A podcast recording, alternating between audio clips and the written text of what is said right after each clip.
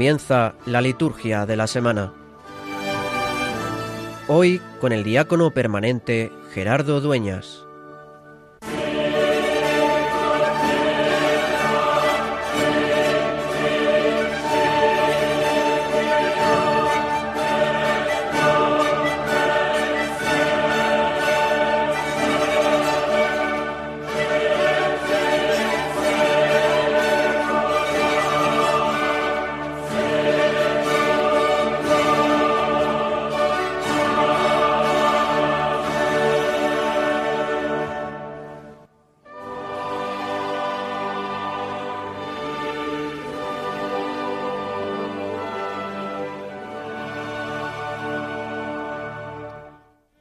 Dios, que has puesto la plenitud de la ley divina en el amor a ti y al prójimo, concédenos cumplir tus mandamientos para que merezcamos llegar a la vida eterna.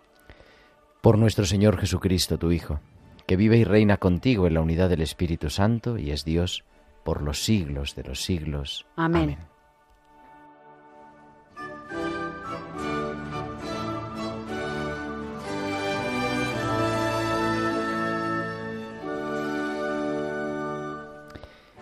Los dos domingos anteriores, la semana pasada y la anterior, hablaban de libertad y misericordia, que se hacen cotidianas en el Evangelio de hoy, en el Evangelio, vamos, de mañana, de este domingo, en nuestra relación con lo material, con el dinero en concreto. Evidentemente, necesitamos el dinero para vivir y es bueno trabajar y esforzarse para hacerlo sin penurias, Incluso, ¿por qué no? Pues para permitirse un extra de cuando en cuando como don de Dios. Pero, ¿dónde pongo el corazón? Jesús es tajante en el Evangelio de hoy. No podéis servir a Dios y al dinero. Ningún siervo puede servir a dos señores porque o aborrecerá a uno y amará al otro, o bien se dedicará al primero y no hará caso del segundo. No se podemos hacer de lo material nuestro Dios, nuestra preocupación, nuestro anhelo, nuestra felicidad. En realidad, Jesús nos invita a poner la confianza en Dios. Claro que tenemos capacidades, claro que tenemos también contacto con lo bueno del mundo, pero descubriendo que es todo pasajero y que en Él es donde hallamos la plenitud de nuestra vida. Es una parábola sorprendente, la de este domingo, la del administrador injusto, y nos sorprende que Jesús lo ponga de ejemplo. Quizá es una invitación también a mirar a la realidad con los ojos de Dios y ser capaz de descubrir verdad, de ser capaz de descubrir las semillas de Dios, incluso donde parece una injusticia, Dice que aquel amo alabó al administrador injusto porque había actuado con astucia. Y añade Jesús, ciertamente, los hijos de este mundo son más astutos con su propia gente que los hijos de la luz. Vivamos en la confianza, en el descubrirnos amados, sostenidos, alentados por Dios. Vivamos también con la inteligencia que Dios nos da para ser capaces de descubrirnos pequeños, necesitados, y que el secreto de la vida está en vivir amando, gastando y desgastando la vida al servicio de los hermanos.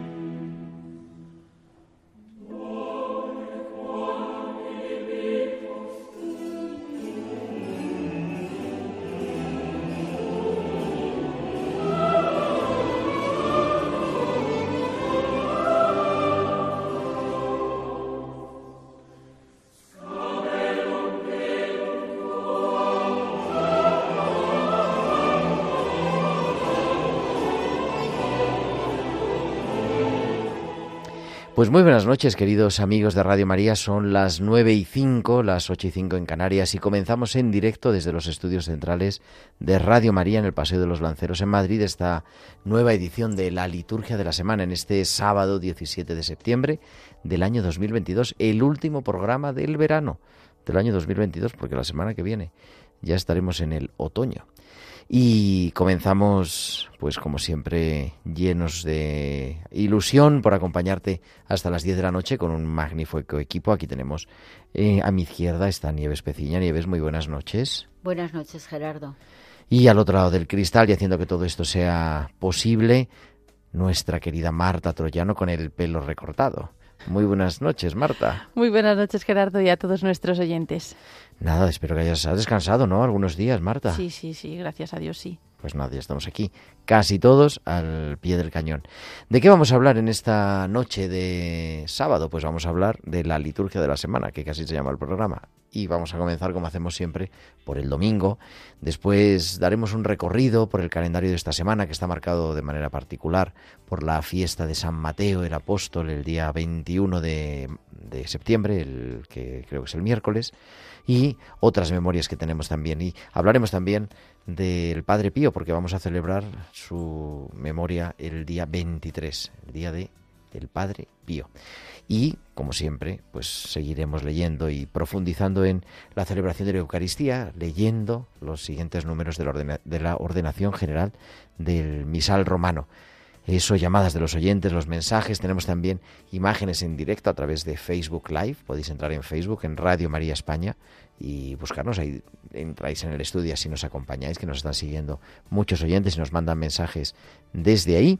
Y como siempre, pues esperamos vuestros mensajes, vuestros comentarios en el correo electrónico la liturgia de la semana 1 arroba radiomaria.es, la liturgia de la semana 1, 1 con número arroba radiomaria.es y también aparte de Facebook en Twitter arroba Radio María. Y además nos podéis enviar vuestros comentarios al WhatsApp del estudio y así podemos escucharos o leeros. Es el 668 594 383. 668-594-383. Pues son las 9 y 7, las 8 y 7 en Canarias. Entramos ya en la liturgia de este domingo, vigésimo quinto del tiempo ordinario.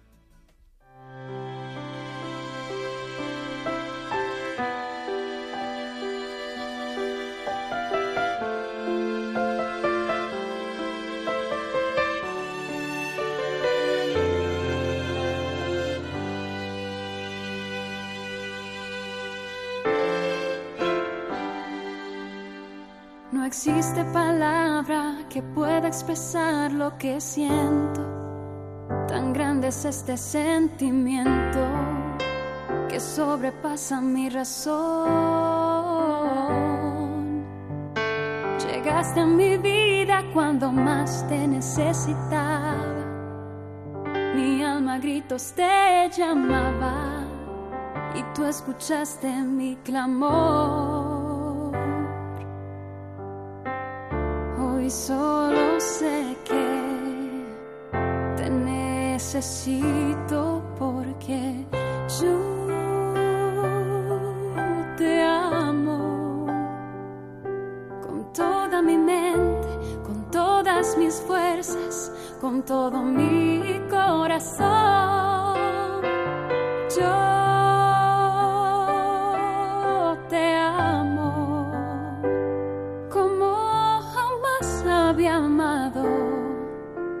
Sobre todas las cosas, te amo a ti, Señor.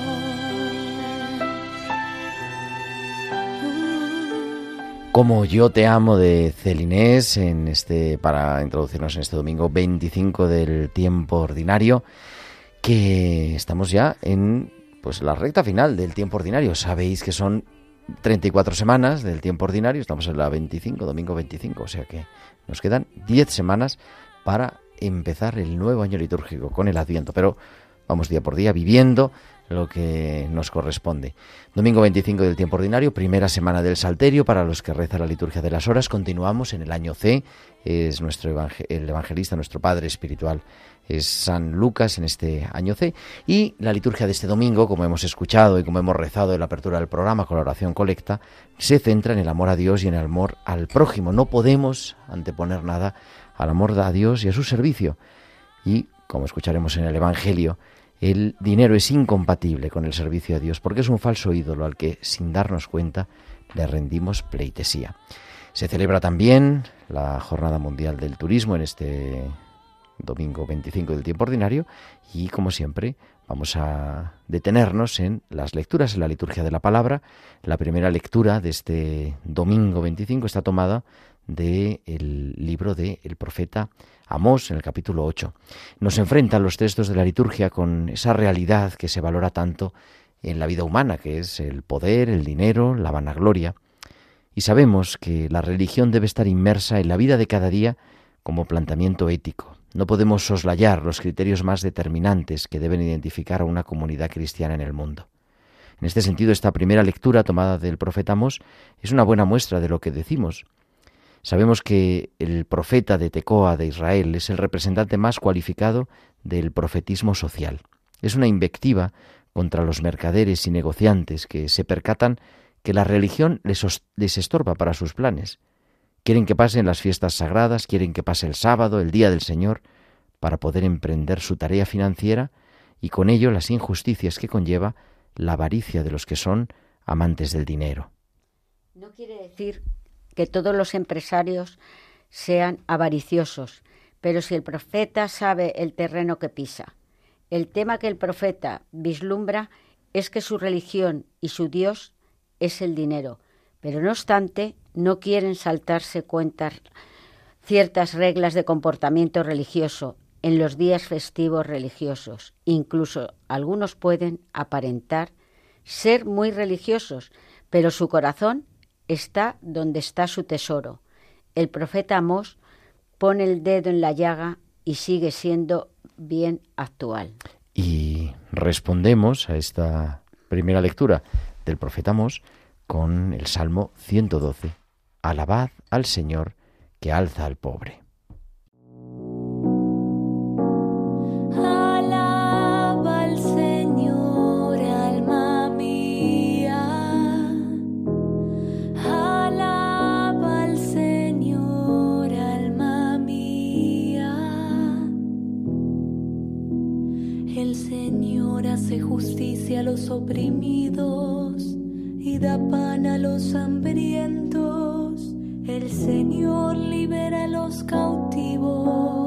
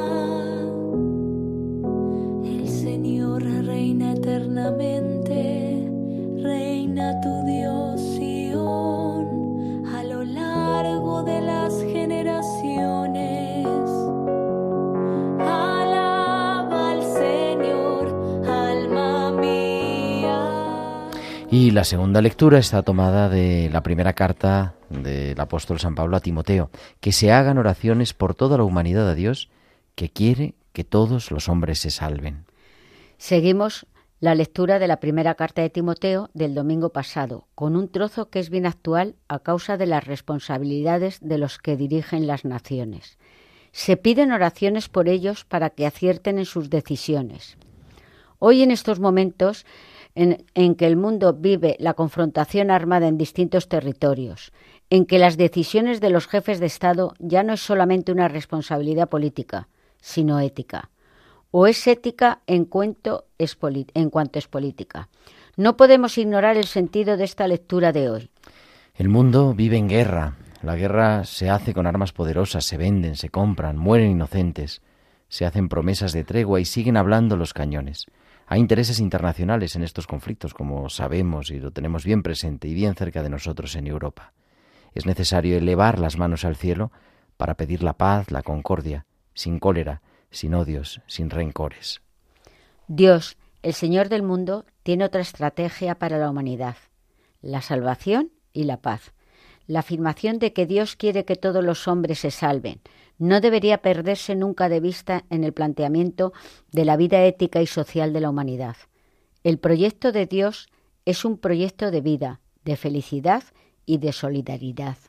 El autor de la carta lo plantea, como si fuera Pablo, como un verdadero proyecto ético cristiano. Debemos aceptar a los dirigentes, especialmente a los que han sido elegidos democráticamente, aunque el texto habla de mentalidad de reyes y gobernantes, pero no tenemos por qué callar ante las injusticias y estrategias del poder. El cristiano vive en el mundo y debe saber vivir en libertad, pero esa libertad está inserta en su corazón, porque el cristiano se siente verdaderamente hijo de Dios. Y llegamos al centro de la liturgia de la palabra, que es la proclamación del Evangelio. Nos preparamos a ello con el aleluya.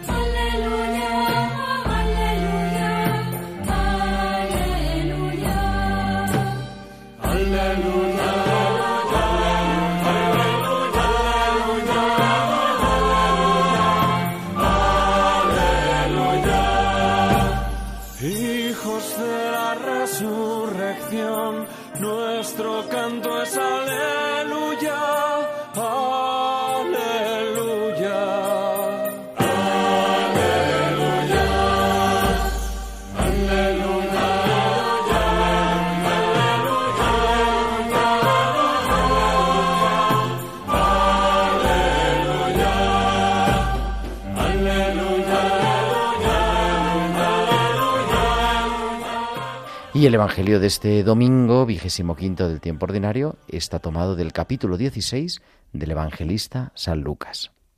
En aquel tiempo dijo Jesús a sus discípulos, un hombre rico tenía un administrador, a quien acusaron ante él de derrochar sus bienes. Entonces lo llamó y le dijo, ¿qué es eso que estoy oyendo de ti? Dame cuenta de tu administración, porque en adelante no podrás seguir administrando. El administrador se puso a decir para sí ¿Qué voy a hacer? Pues mi señor me quita la administración. Para acabar no tengo fuerzas. Mendigar me da vergüenza. Ya sé lo que voy a hacer para que, cuando me echen de la administración, encuentre quien me reciba en su casa. Fue llamando uno a uno a los deudores de su amo y dijo al primero ¿Cuánto debes a mi amo? Este respondió Cien barriles de aceite. Él le dijo Toma tu recibo, aprisa, siéntate y escribe cincuenta. Luego dijo a otro, ¿y tú cuánto debes? Él contestó, cien fanegas de trigo. Le dice, toma tu recibo y escribe ochenta. Y el amo alabó al, al administrador injusto porque había actuado con astucia. Ciertamente los hijos de este mundo son más astutos con su propia gente que los hijos de la luz. Y yo os digo, Ganaos amigos con el dinero de iniquidad, para que cuando os falte os reciban en las moradas eternas. El que es fiel en lo poco, también en lo mucho es fiel. El que es injusto en lo poco, también en lo mucho es injusto. Pues si no fuisteis fieles en la riqueza injusta, ¿quién os confiará la verdadera? Si no fuisteis fieles en lo ajeno, lo vuestro, ¿quién os lo dará? Ningún siervo puede servir a dos señores, porque o bien aborrecerá a uno y amará al otro, o bien se dedicará al primero y no hará caso del segundo. No podéis servir a Dios y al dinero. Y para comentar este Evangelio, como estas semanas, tenemos al reverendo Carlos Bastida, que es capellán del Hospital de Canto Blanco en Madrid, capellán también de la Residencia de Mayores Nuestra Señora del Carmen. Muy buenas noches, Carlos. Buenas noches, Gerardo.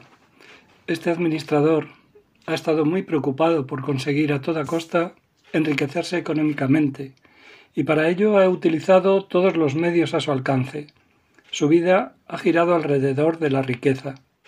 Desde el punto de vista cristiano, nosotros deberíamos también poner todos los recursos que tenemos a nuestro alcance para alcanzar el bien más preciado, la felicidad.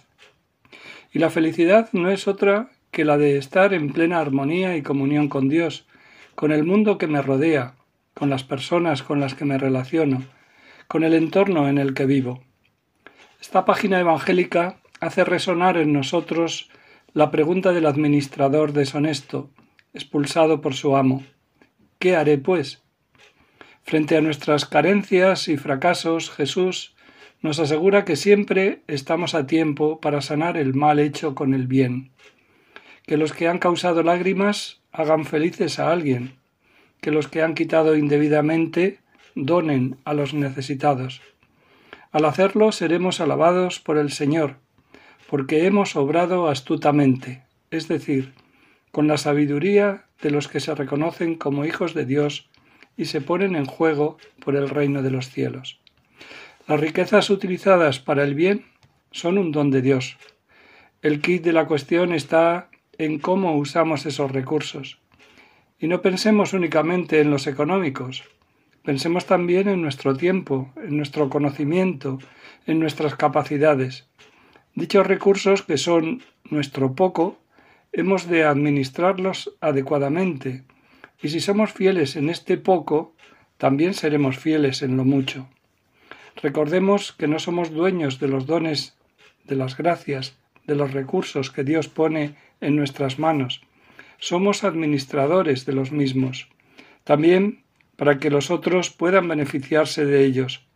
Somos los administradores de nuestra vida en las diferentes dimensiones que la componen y debemos unificar bajo una perspectiva, el amor. Hemos construido una sociedad injusta, dependiente de un dinero repartido desigualmente entre las personas que lo componen. Y es que ya nos hemos creído que el dinero lo puede todo. Poderoso caballero es don dinero, dijo ya Quevedo entonces.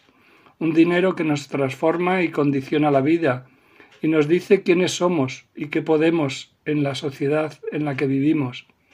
Hemos ido haciendo al dinero cada vez más necesario, mientras la gratuidad y Dios se hacían más innecesarios. Quizás se deba a que Dios no pertenece a esa lógica del dinero. No podéis servir a Dios y al dinero, ni del individualismo, lo rentable, lo utilitario. Para conseguir una sociedad justa y fraterna no se necesita tanto del dinero como de la gratuidad. Esta gratuidad podría ser la moneda del reino de Dios en el que el cariño y el tiempo compartido, las alegrías y las dificultades, la vida, no se compran, sino que se dan y se comparten. Con la alegría profunda y sincera de quien encuentra sentido y gusto en el dar y darse a los demás y con los demás. Dios se encarna diariamente en la gratuidad, en los corazones generosos, en la gente comprometida con los no rentables, en la humildad de quien se hace pequeño acogiendo, compartiendo, con las personas empobrecidas, las excluidas, marginadas, migrantes, las que sufren indignidad, las que pasan hambre, los favoritos de Dios. Gratis lo recibisteis, dadlo gratis. La gratuidad produce en el mundo lo mismo que la luz del atardecer en el horizonte. El paisaje sigue siendo el mismo, sin embargo, lo transforma totalmente. Gracias, Padre bueno, por todos los motivos que tenemos para dar gracias cada día y que tú nos los pones ahí, gratuitamente. Gracias por todas aquellas personas que dan y se dan sin buscar recompensa. Vos me lo disteis, a vos Señor lo torno. La Santísima Virgen nos ayude a ser astutos para asegurarnos no el éxito mundano, sino la vida eterna, para que en el momento del juicio final las personas necesitadas a las que hemos ayudado sean testigos de que en ellas hemos visto y servido al Señor. Hasta la semana que viene. Pues hasta la semana que viene, querido Carlos. Aquí te escuchamos como siempre, la liturgia de la semana. Carlos Bastida, que nos trae el comentario del Evangelio de este domingo 25 del tiempo ordinario. Son ya 9.25, 8.25 en Canarias. Continuamos en directo en la liturgia de la semana en Radio María.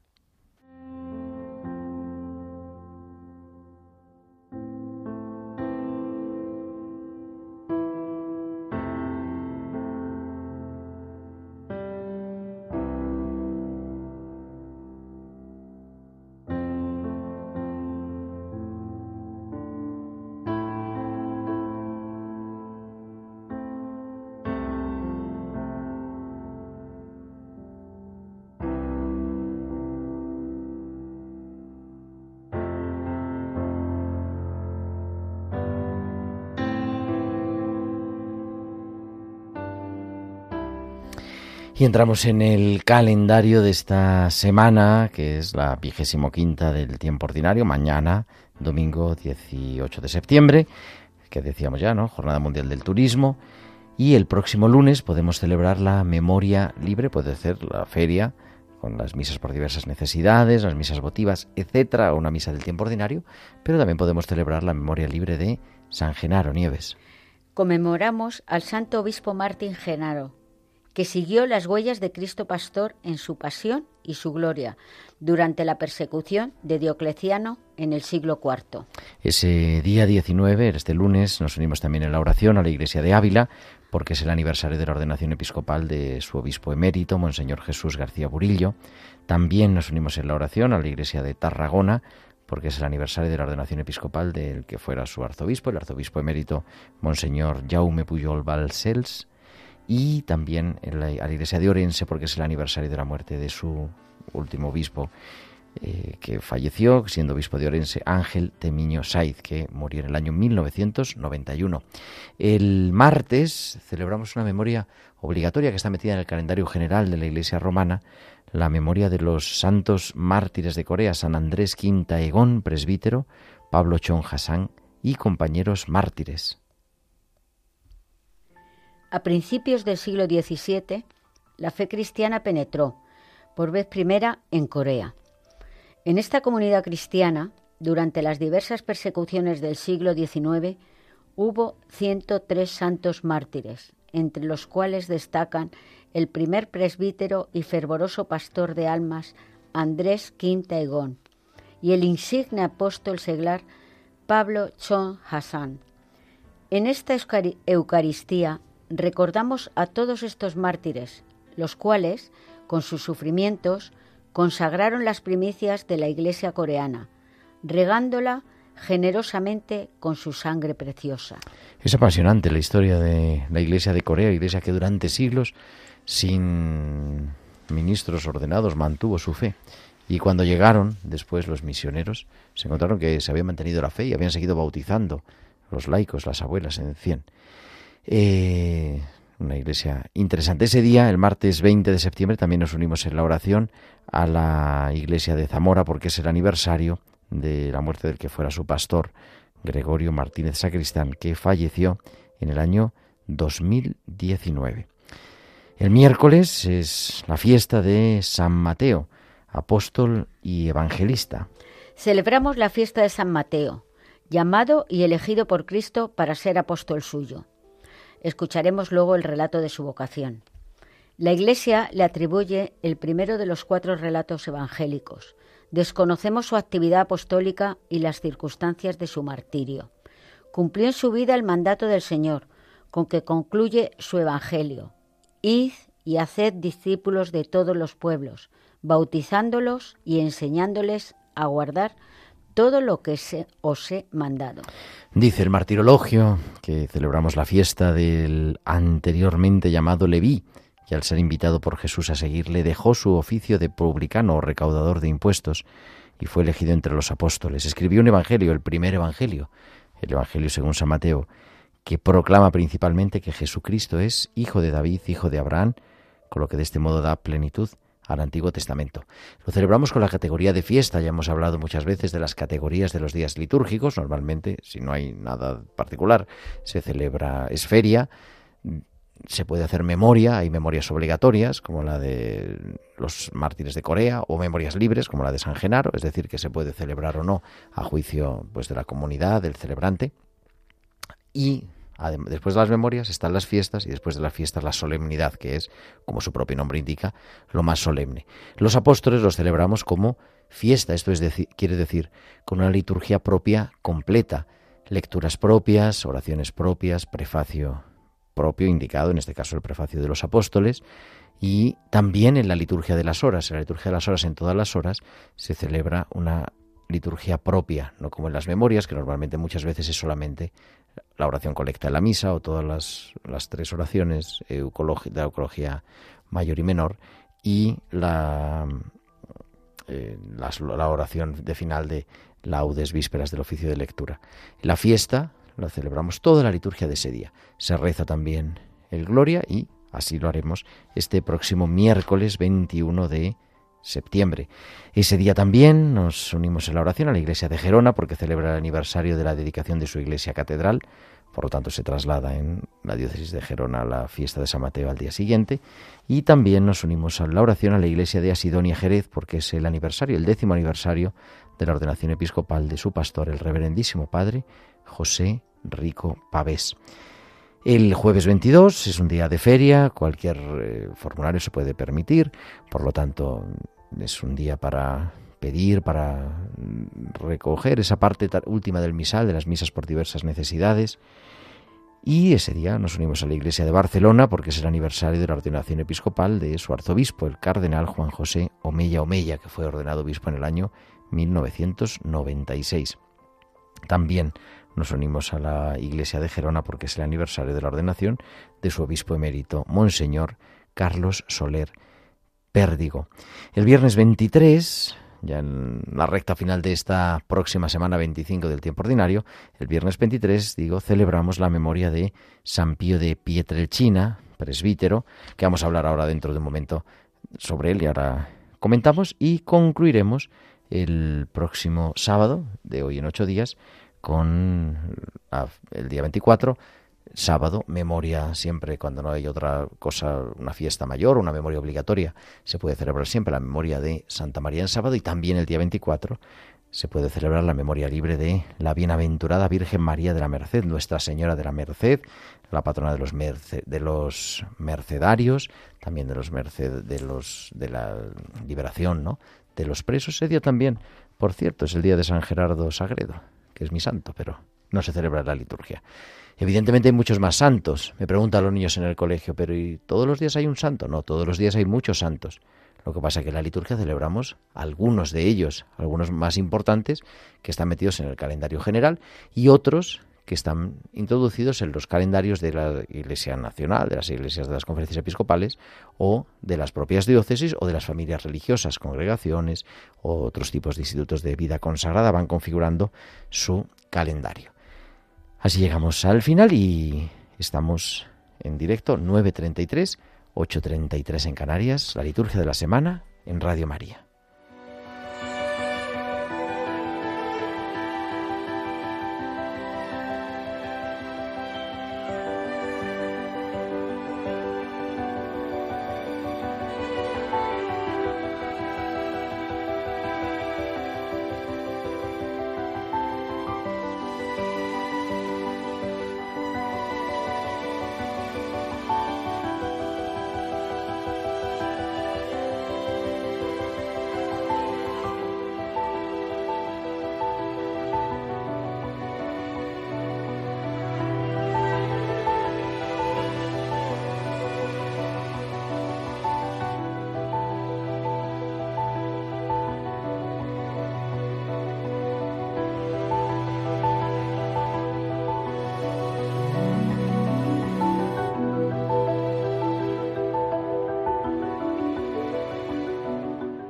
Estamos recibiendo mensajes de oyentes que ahora vamos a leer dentro de un ratito, pero también vamos a abrir, hace tiempo que no abríamos en la liturgia de la semana, las líneas para que nuestros oyentes nos puedan preguntar alguna duda sobre liturgia. Este programa es de liturgia, pues alguna duda sobre liturgia, sobre el calendario de la semana, sobre lo que se celebra aquí o allí y le podemos contestar. Les recordamos el teléfono del directo, es el 91 005 94 19. 91 005 94 19. Vamos a hablar del Padre Pío con un invitado muy especial. Hombre de amor, tu nombre Padre Pío, hombre de Dios, apóstol de esperanza. Padre Pío, estás aquí, tu presencia entre nosotros. Y nos acompaña en esta noche, ya en la recta final de la liturgia de la semana de este sábado 17 de septiembre, el director del programa El Padre Pío en el umbral del paraíso, que es Isaac Parra. Muy buenas noches, Isaac. ¿Qué tal? Buenas noches. ¿Cómo estás, Gerardo? Isaac Parra, que es, como saben nuestros oyentes, eh, miembro del Instituto Secular Siervos del Sufrimiento y también párroco de la parroquia de, San, de los Santos Justo y Pastor en Parla, ¿no, Isaac? Eso es, efectivamente, sí, desde hace apenas un año. Desde hace apenas un año, bueno, está bien, está bien. No conozco yo la parroquia, tenemos un día, tenemos que ir a visitar. Tienes que venir, ¿eh? pues está muy bien. Tenemos la reliquia de los santos niños Justo y Pastor y ahora además estamos celebrando los 25 años de la construcción del templo. Estamos en año jubilar. Ah, qué maravilla, o sea que es un templo, en fin, moderno y adaptado ya al, al en fin, a los nuevos tiempos. Eso es, efectivamente. sí, qué bien. Pero bueno, no, vamos, no veníamos solamente para hablar del año jubilar de la parroquia de San Justo y San Pastor de Parla, sino porque mm, el padre Isaac es esto, miembro del Instituto Secular de los Siervos del Sufrimiento, que es un instituto inspirado por el Padre Pío. Y este próximo viernes, el día 23, celebramos, como hemos dicho, la memoria de San Pío de Pietrelcina. Mm, ¿Quién es el Padre Pío, Isaac? Bueno, pues eh, Padre Pío es un sacerdote capuchino que, que nació en, en, un pueblo pequeñito de Pietrelcina y, bueno, es un santo que desde el primer momento de su vida, de su historia, ha estado tocado por el mismo Señor. El Señor puso su mano sobre él para hacer una obra grande en la historia de la Iglesia, ¿verdad? Porque efectivamente cuando el Señor llama, llama para una obra grande, ¿no? a cada uno de nosotros para hacer nuestro, nuestro para aportar nuestro, nuestro pequeño granito de arena. Y fíjate cómo el Señor desde el primer momento, desde muy pequeño, eligió a, al Padre Pío, pues para, ya desde el primer momento, de los cinco años, para hacer una obra grande y era pues manifestar al mundo el valor de la cruz, el, el valor del sufrimiento. De hecho, él durante toda su historia, durante toda su vida, eh, vivió momentos de mucho dolor, de mucho sufrimiento por enfermedades, la persecución de la Iglesia, eh, también la persecución de sus propios hermanos. Eh, vivió un momento de mucha cruz, como dijo el Papa Juan Pablo II, era pues eh, un crucificado, ¿no? Él cargó en sí los pecados de también de la humanidad, ¿no? El Señor le permitió poder cargar esos pecados desde su condición, evidentemente, no como el Señor, sino su, según su propia condición eh, humana. ¿no? Participando y, de los estigmas, ¿verdad? Participó de los estigmas, efectivamente. Eh, efectivamente, eh, participó de los estigmas y también tuvo varios fenómenos místicos, como fue, por ejemplo, la transverberación, fue también, eh, el, tuvo el don de lágrimas, -huh. pues tuvo varios, varios, sí, varios efectos místicos, ¿no? La transverberación, el don de lágrimas, los estigmas, todo eso a él pues eh, le configuraron también con el mismo Señor. Nacido a final del siglo XIX, ahora estamos en el XXI, pero a final del siglo XIX, eh, fraile capuchino, ¿verdad? Mm, uh -huh. Y venerado, yo he estado, he tenido la suerte de estar en San Giovanni Rotondo, que es un lugar, no, un auténtico lugar de peregrinación hoy en día. Sí, eh, San Giovanni Rotondo es uno de los santuarios más visitados por la gente, ¿no? muchas veces pensamos, ¿qué tendrá el Padre Pío que tanto atrae? ¿no? Porque, bueno, su vida no ha sido fácil, su vida no es una, una vida fácil, ¿no?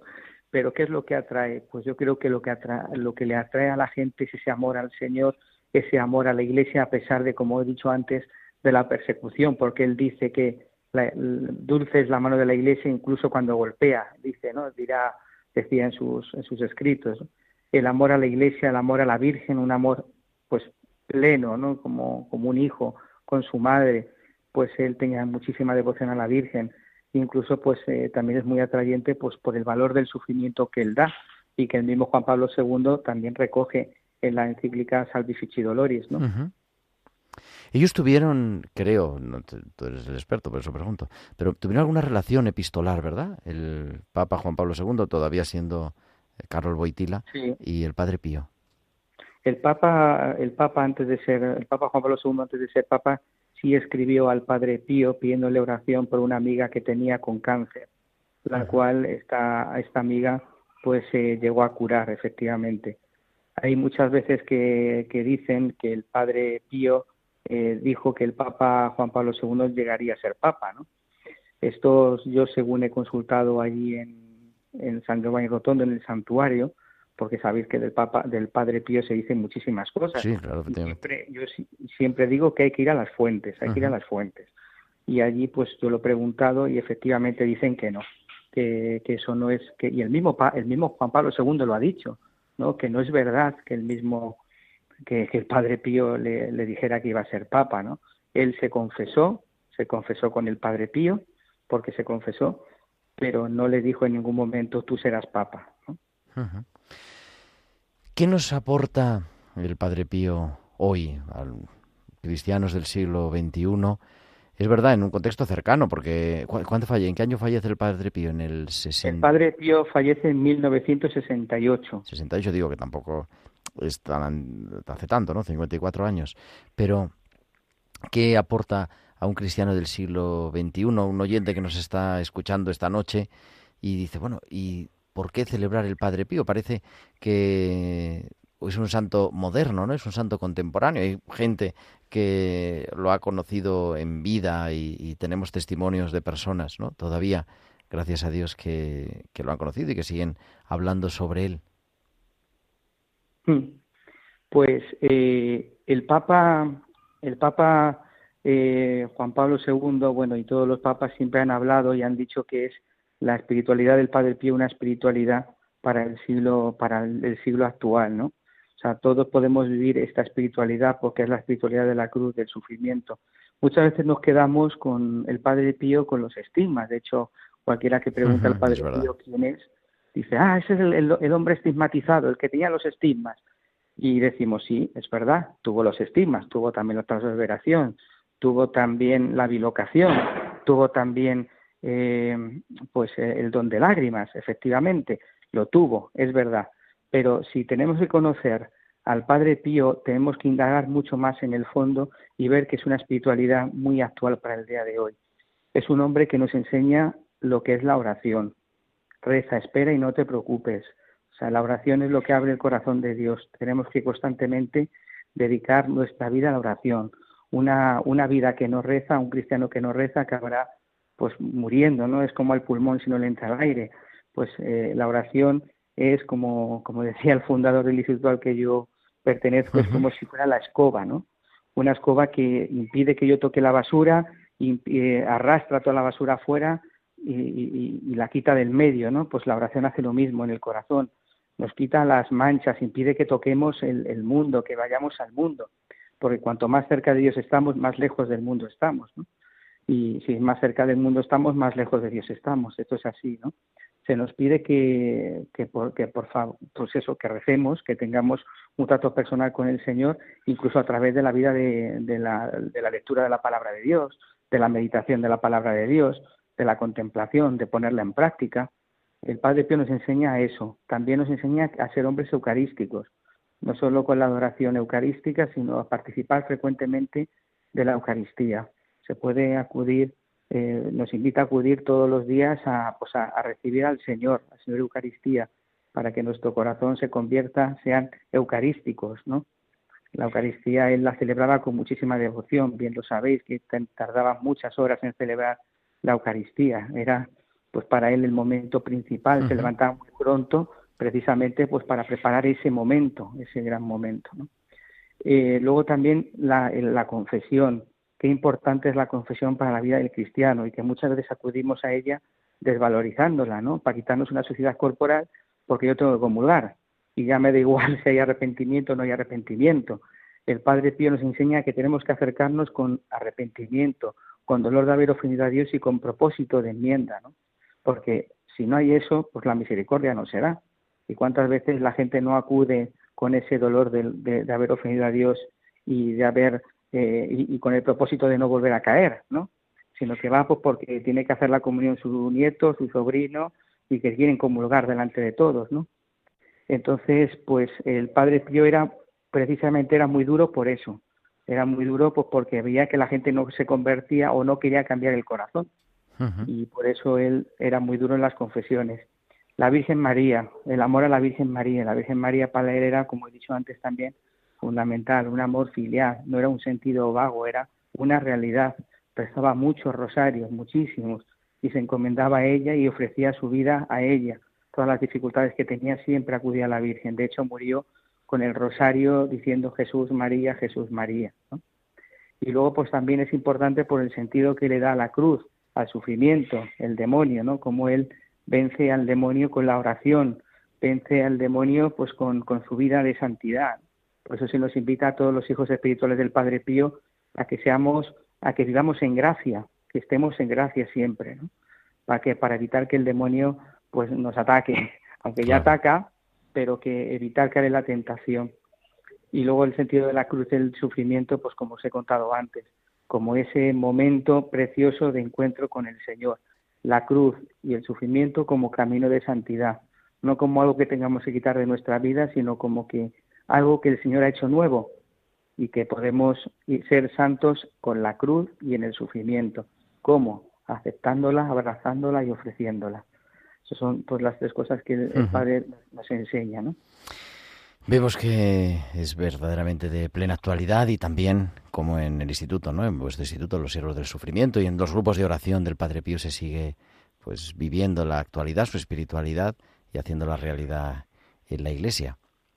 Sí, en el, nuestro instituto, pues efectivamente es un instituto secular, Siervos del Sufrimiento, que el mismo Padre Pío pidió al Padre Pino Galeone que fundara una familia, una familia con que continuara pues su misión en la tierra, ¿no? Entonces el padre Pierino fundó esta institución con ese con esa misión, continuar la espiritualidad y la misión del Padre Pío hoy, en pleno siglo XXI. Querido Isaac Parra, muchísimas gracias. Te escuchamos mañana. Mañana tienes programa a las 11 de la mañana. Sí, allí estaremos, allí estaremos. Mañana tenemos el programa. El Padre Pío en el umbral del paraíso con Isaac Parra de los siervos del sufrimiento, párroco de los santos, justo y pastor de Parla. Muchísimas gracias, Isaac. Muy buenas noches. Muchas gracias. Buenas noches. Un abrazo. 9.47, 8.47 en Canarias. Continuamos en directo en la liturgia de la semana en Radio María.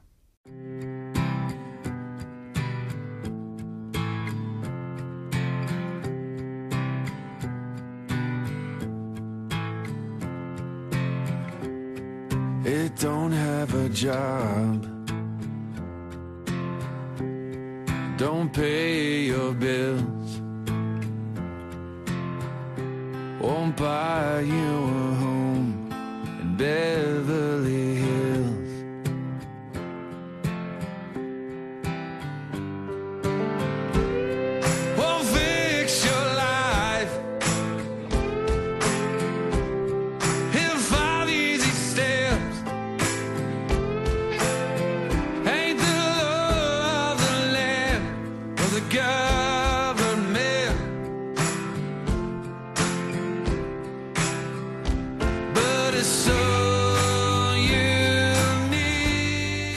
Matt Maher, Hold Us Together, manténnos unidos en la liturgia de la semana en Radio María en directo en esta noche del sábado 17 de septiembre. Recibimos mensajes de nuestros oyentes que nos escriben a nuestro WhatsApp del estudio al 668-594-383, Joaquina que nos oye desde Águilas en Murcia, Bárbara desde Palma de Mallorca y Marta Troyano nos escribe también José Carlos. Sí, así es. Dice, mi pregunta es, ¿qué le puedo decir a las personas que me dicen que los evangelios son una invención del hombre y que por tanto Dios es otra invención? Pues les tenemos que decir varias cosas. Lo primero, la fe es un don, eso es verdad. Son dos preguntas distintas, eh, porque que los evangelios son una invención del hombre, es el don de la fe que están inspirados por Dios. Pero es verdad que son documentos antiquísimos y no cabe duda. Y cualquiera que estudia la Sagrada Escritura y que se introduce en lo que es la crítica textual de la Sagrada Escritura, reconoce escritos muy cercanos al tiempo de Jesús y que además todos los estudios arqueológicos no nos demuestran, pero sí muestran todos los descubrimientos que se van haciendo en la Tierra Santa en el sentido de reconocer la verdad que recoge, que, tienen los evangelios, las ubicaciones, los lugares, que lo que vamos recogiendo a través de la arqueología. Por lo tanto, no es una duda razonable. Siempre se puede dudar, pero no es razonable. Hay muchas cosas que damos por asumidas que son mucho menos razonables o mucho con muchas menos eh, eh, intuiciones racionales que lo de los evangelios. Que si Dios existe, que si no existe, eso es otro tema porque la fe es un don y los cristianos reconocemos que Dios existe en nuestra humanidad y lo celebramos presente en la liturgia. ¿Qué podemos hacer? pues rezar por ellos y venid y lo veréis, como les dijo Jesús a aquellos que le empezaron a seguir. Y estamos leyendo, y vamos leyendo cada programa, algún número de la ordenación general del misal romano, que es ese libro, ¿no? esa introducción que lleva el misal al principio, para saber cómo se celebra. Y estamos ya en el número 55 en el que comenzamos la segunda parte. Hemos estado leyendo la primera parte, que eran los ritos iniciales. Entramos ya en la liturgia de la semana. Dice así Nieves, el número 55. Las lecturas tomadas de la Sagrada Escritura con los cantos que se intercalan constituyen la parte principal de la liturgia de la palabra. La homilía, la profesión de fe y la oración universal u oración de los fieles la desarrollan y concluyen. Pues en las lecturas que luego explica la homilía, Dios habla a su pueblo, le descubre el misterio de la redención y salvación y le ofrece alimento espiritual. Y el mismo Cristo, por su palabra, se hace presente en medio de los fieles. Esta palabra divina la hace suya el pueblo con el silencio y los cantos, y muestra su adhesión a ella con la profesión de fe. Y una vez nutrido con ella, en la oración universal hace súplicas por las necesidades de la Iglesia entera y por la salvación de todo el mundo. Entramos en la segunda, en la primera parte, la primera gran parte. Los ritos iniciales nos preparan para la celebración de la Eucaristía y hay dos grandes partes en la celebración. La primera parte, la liturgia de la palabra. La segunda parte, la liturgia eucarística. Dos grandes mesas, la mesa de la palabra y la mesa del altar. Y la mesa de la palabra, la liturgia de la palabra, que comprende desde la primera lectura hasta la oración de los fieles. Por lo tanto, primera lectura, el salmo que responde a esa primera lectura, la segunda que corresponde a la liturgia, el, el aleluya, el evangelio, la homilía, la profesión de fe, si que se dice el credo, y la oración de los fieles. Pero nos recuerda la liturgia, nos recuerda la ordenación general de misal romano. De eso, lo fundamental, la parte fundamental, son las lecturas tomadas de la Sagrada Escritura y los cánticos, que la mayoría son salmos, la gran mayoría son salmos, que nos ayudan a profundizarlo. Y también los versículos, versículos del Evangelio. Y nos recuerda el número 56, Nieves. La liturgia de la palabra. El, silencio. Ah. Hay que hacer silencio en la radio, no lo podemos pisar. la importancia del silencio. adelante, adelante. La liturgia de la palabra se ha de celebrar de manera que favorezca la meditación y, en consecuencia, hay que evitar toda forma de precipitación que impida el recogimiento. Conviene que haya en ella unos breves momentos de silencio, acomodados a la asamblea, en los que, con la gracia del Espíritu Santo, se perciba en el corazón la palabra de Dios y se prepare la respuesta a través de la oración. Estos momentos de silencio pueden observarse, por ejemplo, antes de que se inicie la misma liturgia de la palabra, después de la primera y la segunda lectura y una vez concluida la homilía. El silencio también parte de la liturgia. A veces mm, lo omitimos o tenemos un exceso de palabras, pues también es importante esto que nos recuerda la ordenación general del misal romano. El silencio como parte de la liturgia de la palabra que nos ayuda a interiorizar, a entrar en la dinámica de ese Dios que nos habla y al que nos sentamos a escuchar en el ambón que es la mesa de la palabra. Nos escribe también, nos mandan otra duda por WhatsApp, Cristina Carrera, no queda nada. Dice, me voy a casar, ¿cuántos testigos puedo poner en la boda? El código habla de que hay que tener al menos, si es posible, dos testigos, aparte del testigo oficial de la Iglesia que preside el matrimonio. Pero no dice máximo, pues una cosa razonable dependiendo del lugar donde sea la boda, pero por lo menos dos testigos. Entramos ya, nos tenemos que despedir, son 9.55, 8.55 en Canarias. Nieves, muchísimas gracias, muy buenas noches. Muchas gracias. Te esperamos la semana que viene, si Dios quiere. Sí, y no me anticiparé. Pisaré la palabra.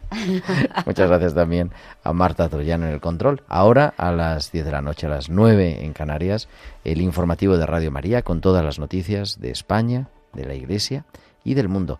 Nosotros volvemos el próximo sábado, que será 24 de septiembre, y a las 9 de la noche, a las 8 en Canarias, estaremos aquí en Radio María en la liturgia de la semana. Que tengáis un feliz domingo, una feliz semana. Un abrazo de vuestro amigo el diácono Gerardo Dueñas.